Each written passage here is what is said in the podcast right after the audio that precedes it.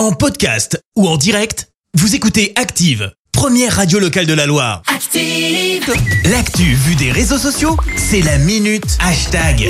On parle buzz sur les réseaux sociaux et c'est avec toi Clémence. Bon, ce matin, je vous passe la chronique sur l'ASS. Hein. Je pense qu'on n'en a pas On besoin.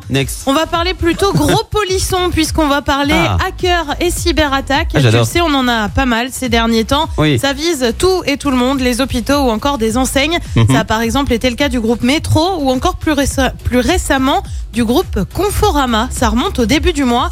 Les hackers ont publié une note de revendication. Oui, maintenant Ah, on en est là.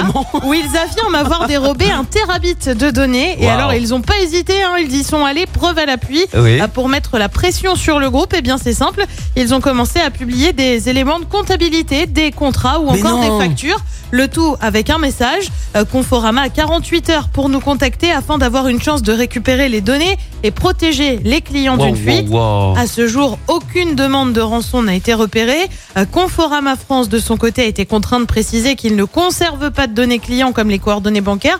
Oui, parce qu'accessoirement, avec la facture, ça fait un peu flipper. hein. Ah bah ouais. Euh, Conforama n'a pas reconnu officiellement de cyberattaque, mais le groupe a toutefois lancé une enquête en interne.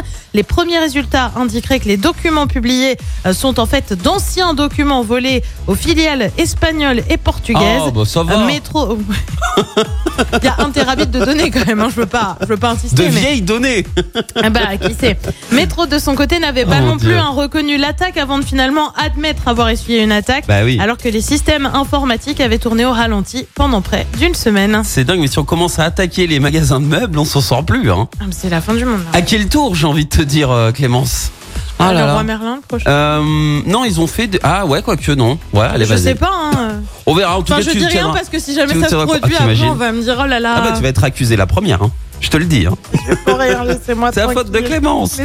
Bon, merci en tout cas pour cette minute hashtag. Je te retrouve dans un instant pour le journal. Et on revient sur cet accident hier sur l'A72. La ministre des Sports en visite dans la Loire. Un mouvement de grève dans les laboratoires médicaux. Et puis le Toulousain Hugo Gaston remporte l'Open de Rouen. Merci, à tout à l'heure. Allez, c'est le moment, on échauffe euh, sa voix, je vous l'ai promis. Écoutez bien, les Spice Girls, pour se réveiller, il n'y a pas mieux. Hurler dans la voiture, hurler à la maison, ça fait du bien. Et derrière, c'est l'horoscope de Pascal. Bon réveil Merci, vous avez écouté Active Radio, la première radio locale de la Loire. Active.